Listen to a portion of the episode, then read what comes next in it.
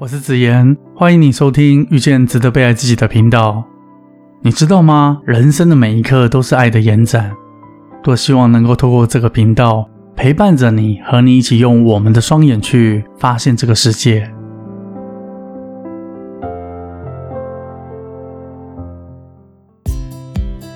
这次农历年假，各位过得愉快吗？过年的白天，可以看到一家人一同出游走春的画面。到了夜晚，会听到家家户户此起彼落的欢笑声、炮竹声，周围充满着热闹的气氛。尤其是和家人团聚，在温暖的灯光下一起团聚的家人，搭配着香味四溢的年菜佳肴，谈天说地，笑声不断。虽然窗外阵阵寒风，房子里却是温暖的，就像夏天一样，满是温情。新年的开始，阖家团圆。这绝对是世间再幸福不过的事。只是由于每个人所处的环境、人生的际遇不同，有些人反而不喜欢过年那种家族团圆的气氛；有些人忧心面对婆婆；有些人是讨厌亲戚之间的虚假问候、互相攀比。过年团圆让他们感觉起来更像是一场商业应酬。无论如何，年夜饭在我们心中最深层的渴望。不会是美食，不会是爆竹声，不会是热闹的气氛，而是在团圆的过程中，家中的每位成员分享着自己的生活，对未来的展望，一种彼此之间的相互关心与陪伴，一种让我知道过去的一年你过得好吗？一种彼此祝福，在往后新的一年，我们都要各自好好的。一种彼此都期许着这份温情可以永远持续。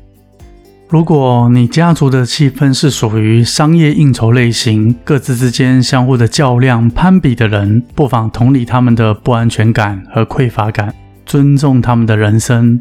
但那不会是我们的，不需要费尽心力去挣脱他们的攀比，倒不如用心的去面对生活，体会、学习，积极尝试跳脱舒适圈。每天多一点点的小进步，你能变得更优秀，不是为了他们，也不是为了要让他们刮目相看，而是对生命的负责。我想说，不需要选择回避任何你所讨厌的事，试着把你不喜欢的事物和感受全部化为你成长的动力和养分，全心全力的去照顾自己，去圆满自己。时间一溜烟，就要准备开工上班了。有些人是开心愉悦的，充满动力，准备迎接挑战；有些人则是小小的低潮，不得已要赶紧逼迫自己赶快收心。这两者的心态决定了未来。我们都知道，前者更容易超越困境，但是在困难与挫折当中，有些人灰心了、沮丧了、消沉了；有些人却在困难与挫折中百折不挠，最终获得过人的成就。每个人面对困境时的反应不一样，有些人承受不住，选择逃避、自我放弃，但最终难免都带来遗憾。同样的事物，往往会因人的心态不同而有所差别。因此，保持平稳乐观的心情看待这世界上的万物，结果就会完全不同。如果你常被情绪羁绊，这么一来，心情总是沉闷、郁郁寡欢，更局限了自己的未来。今年过年，台湾各地都有许多盛开的樱花树，它们用自己的能量绽放美艳动人的花朵。这种生机勃勃的力量，让人们不畏惧寒冷、堵车，也要一睹它的风采。相信自己，信任自己，让自己生机勃勃，充满动力。